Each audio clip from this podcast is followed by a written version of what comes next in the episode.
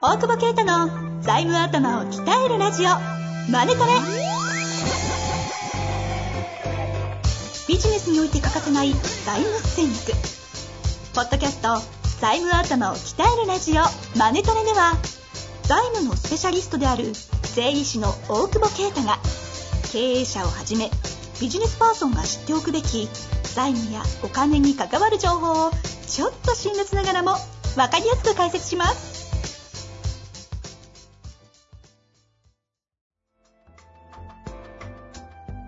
こんにちは、遠藤和樹です。大久保啓太の財務頭を鍛えるラジオ、マネトレ。大久保先生、よろしくお願いいたします。お願いします。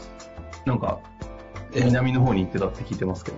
いやいやいや、GoTo。 GoTo GoTo じゃない東京の人対象外でしょ。いや、俺住民票横浜だから。 いや、使ってないけど。申請上いいのいいのか。使っていいんじゃないのって。いや、俺だって千代田区にちゃんと家で移してたら12万もらえ、あ、もうわかんないのか、あれ。12万もらえる説があったもんね。ああ、本当ですね。そのために移そうとは思ってないけどね。 ちょっとか、GoTo の方が得じゃねえかっつって。実際どうなんだろうね、やってんのは。なんか、やっぱ相当様子悪かったよ。何があるほのら、仕事で仕方なく行ったんだけど。うんうん。あ、何その雰囲気がどうぞ。うどん。どういう意味で経い済や、がでもる人いないもんだって。ああ、そインバウンドでもあんな悪いと思わなかったら一番悪いんじゃん。あそこって年間でどのぐらい人は来るんですかいや、でも150万人とかです年間ででも島民5万人しかないからね。おお、すごいですね。だからもう止まるよね。なんか、東、東京とかの日、日じゃないよね。まだ、まあ東京も相当悪いけど、まあ、内需はありますもんね、ある程度内需がないもんね、ほとんど。しかもみんなさ、コロナ怖いっつってさ、家にいるわけだから、やっぱ、だって家で食えるじゃん、あの人たち。なんつうのそうなんか、ちょっと都会とは違うもんねうん。別に家でご飯食えるもんね、なんか。外で都会でも食えんだろうけど、そうそうそう。全然行かなくていいじゃん。で、おばあとかおおじいがいるからっつって。あなおさら危な移いしよはっつっ悪てい。ただ、病院とかが満杯だったらもうダメだみたいな、十何人とかで。ああ、病結床構数字がさ、リアルだよ。ね。その、何百人、もうわかんないで、東京でさ、400人超えこんなやつついたらもう大丈夫なんじゃないかと思わないなんか。え、ってことですね。もだうってもはさ、やってこと。 300人とか30人で1万人とかなんでしょうんうんうんもう別に、もう大体なんじゃねえかと思わない。別になんか。なんかその流れでもあれですよね、また新しいウイルス見つかってますよね。そうなのなんかブニアウイルスとかいうのが、何それ中国でまた新型 新型新型です。新型ブニアウイルス。旧型もあんのそれ。あるんじゃないですか。知らねえよ。ブニアじゃなマいブジニで。アはい。すごいね。戦いだね。感染。そろそろフェイスシールドしなきゃダメかな。 いらないよね。近所のファミマの前でさ、フェイスシールドしながら飲んでる親父いんだけどさ、本当にいるんですかそいや、フれ。ェイスシールドだけ飲んでるから、あげてんだよ。フェイスシールドあ。意味ねえじゃん。いや、マジお面だぞ、子供が被 って。でさ、アイコスまで吸ってんだよ。お前さ、気にしてんのがさ、どう、が肺に悪いだろ、それい。ろいろ矛盾してるのね。そう、いろいろ、ちょっとなんか、え帰れよギャグだいろいろ突っ込みのがあったけど、ちょっと酔っ払ってる時に見たから、隣のさ、飲食店ではいはい。出てきた時にさ、俺なんかちょっと酔っ払ってて突っ込みたかったけども、帰れよしかなかったよ。あ、やばいやばいやばい。ちょっとヨタ面白いんですけど。いやいやいや、行なんかね、いろんな人いるなと思って。でもはい怖いけどスナックで働かなきゃいけない。でも来てほしくないみたいな。あなんかね、葛す藤をご抱いえながら矛盾はね、なかなか面白いね。あ、無事をね、統合するのかという競ことですね合っていうかね、おじいに移したら悪いっつって、おじいと住んでるのと住んでないってこと大丈夫じゃねえかっつって、一人暮らしですって言ちょっと待って、今なん日だ4つ、ああの、行き過ぎてダメです。行きます。質問はい行きます今日のご質問はですね、セールスの、アパレルのセールスの方ですね、39歳の男性の方からご質問いただいてます。はい副業サラリーマンが青色申告をする際の注意点を教えてください。大久保さん、遠藤さん、こんにちは。配信いつも楽しみにしています。私は第157回で、不用品の販売はどこから営利目的になるのかについての質問を取り上げていただいたものです。その説は様々な方向からのアドバイスをくださいましてありがとうございました。最近は自分の不要不用品ではなく、販売を目的とした仕入れを始めたことで少しずつですが、毎月売り上げが立つようになってきました。前回はお話の中で横領を疑われ、さすが大久保先生と笑わせていただきました。もちろんそんなことはしておりません。あれなんだっけ、それ。なんか、え、横領をあ、そうそう。だからなんかアパレルで自分でも仕入れてますみたいな。そうそうそうそうそう。おお横領してなかったんだ。してないというふうに本人は おっしゃってますね。でぜひ、あの、157回、あの、聞いてみてください。はいはい。 で、そんな中で、えー商品は本業とは無関係な仕入れ先から購入しておりますし、就業規則などで副業を禁止されてもいませんので、問題はないと考えてい ます。めっちゃ言い訳してるやん。私は、休日など空いた時間そんな言い訳せんでいいよ、休日などとかね。すごい。先行かせていただいていいです かで休日など空いた時間に自宅で作業をしているため、えー家賃や本 PC 当かなんか、言い訳がましいね、なんかね。実際に使った金額で経費にできる部分があるかと思います。えーなんか、さ、なんかさっき話してたらさ、はい。なんかうちのスタッフたまにさ、外行くなと思ったらさ、あれ、で、俺昨日さ、でんなんかポケモン強いの捕まえたからさ、自慢しようと思ったらさ、うんうんそしたらそいつ6個も持っててさ、で、どこで捕まえてんのさ、悟空ラーメンって近くのさ、あそうだからお前出かけんのっつって、赤い看板。サボってんじゃねえよみたいな。びっくりした、うちの役員。タバコ吸いに行ってるんじゃないんですタバコ吸いに行ってるかと思ったら、レイドバトルしに行ってた。た。うちの去年の新卒の子、めっちゃ強かった。ちょっといいですかとか言って見せてきたらめっちゃ強かった。みんなやってんだね。みんなやってる。はあで、新卒の子課金してんのに、うちの役員ケチだから絶対課金しないっつって。それそれでも一番強いって。お前ガチャしてない200円ぐらい払えよみたいな。うわ、何の話だっえけああ、じゃあ、じゃあ、休日なの空いた時い間にやね。その話も面白いんですけ ど、一応ですね、戻りますと今。日もヨタだけでいいんじゃないかっていう。いや、ダメです。ちょはいちょっとだけ戻しますねは。い休日など空いた時間に自宅で作業しているため、分え、違う違う、皆さん分かってないんで。あ家賃や PC の購入費用などは実際に使った金額で経費にできる部分があると思っていますと。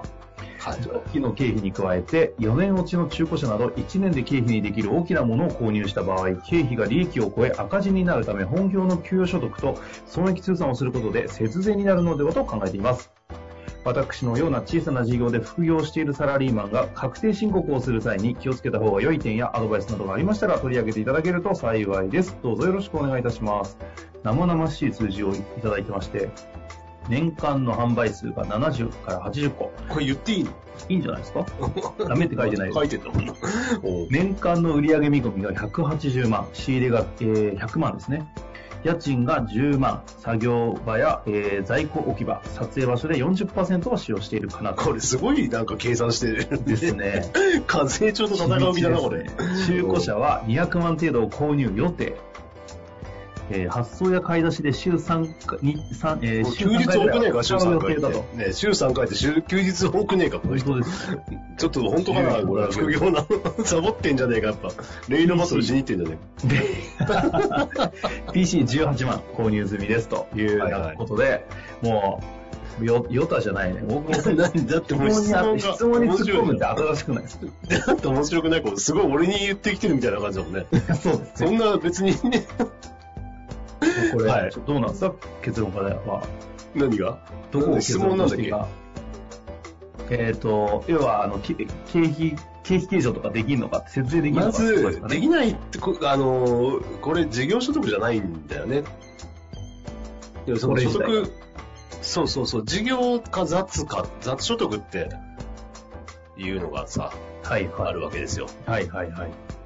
なんか、雑所得なんて計算して、その他の所得なのよ。うんうんうんだ。から、副業で一番気をつけなきゃいけないのは、だから、すげえ税金おじさんになっちゃうけど、事業か雑かあーだよね。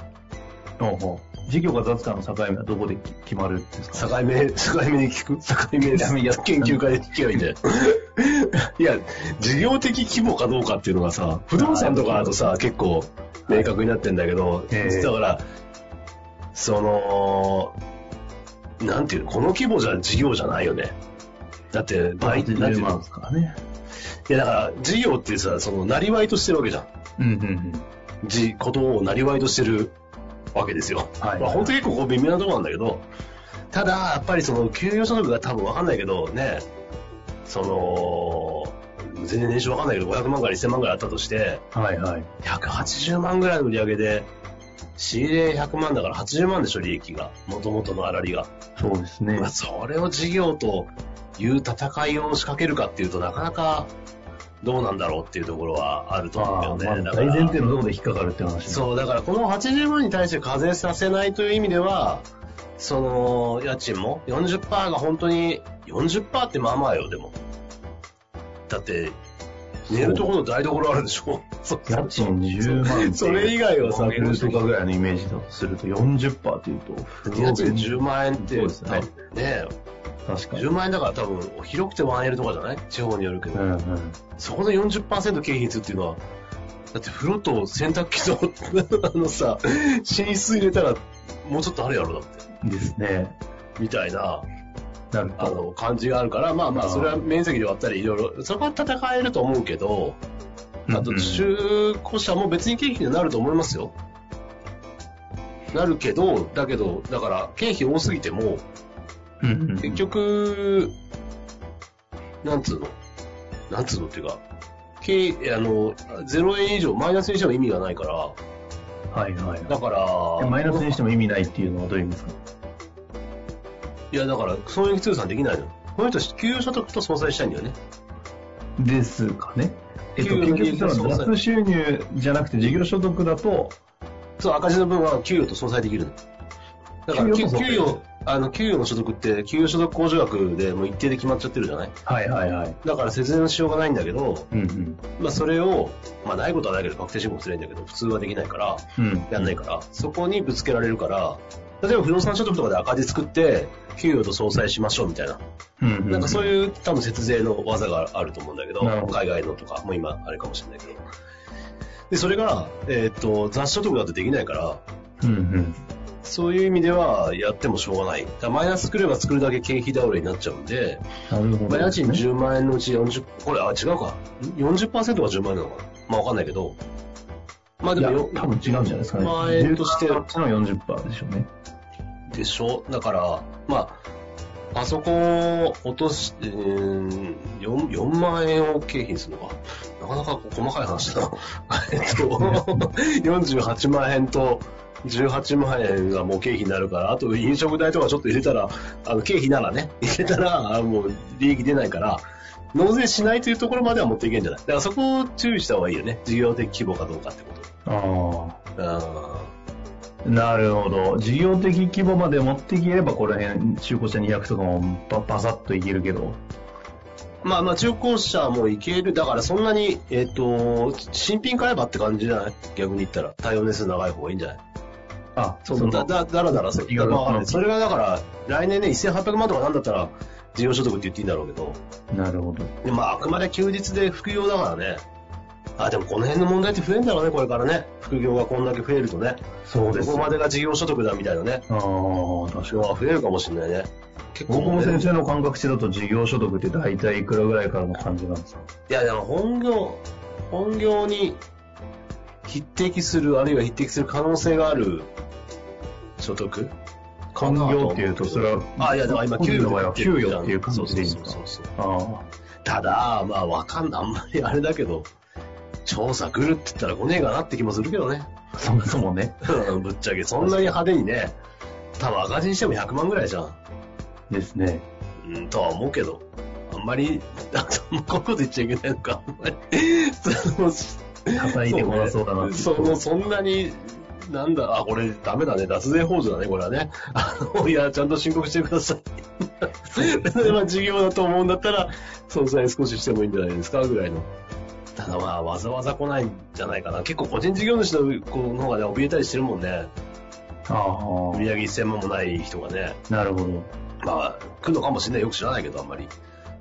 まあ、ということで言うと、まあ、そもそもの大前提のところが、その雑所得になるのか、その事業所得になるのかっていうところのうん。基準によって、そもそも経費の落とせる落とせないがだいぶ変わってくるってこと経費落とせるは落とせるよ、全部だから、給聞いてる話を。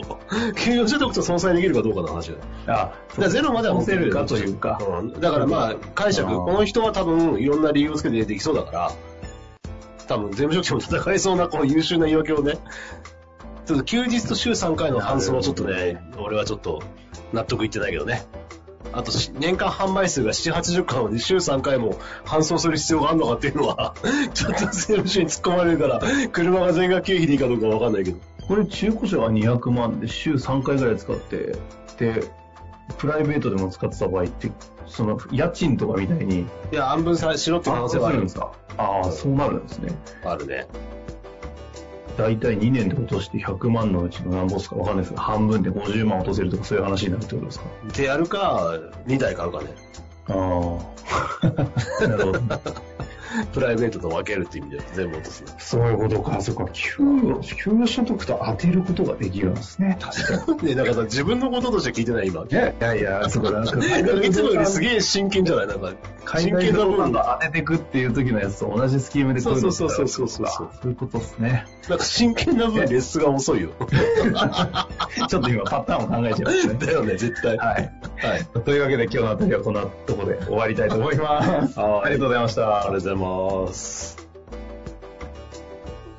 本日の番組はいかがでしたか番組では大久保携帯の質問を受け付けておりますウェブ検索で「税理士カラーズと入力し検索結果に出てくるオフィシャルウェブサイトにアクセスその中のポッドキャストのバナーから質問フォームにご入力くださいまたオフィシャルウェブサイトでは無料メルマガも配信中ですぜひ遊びに来てくださいね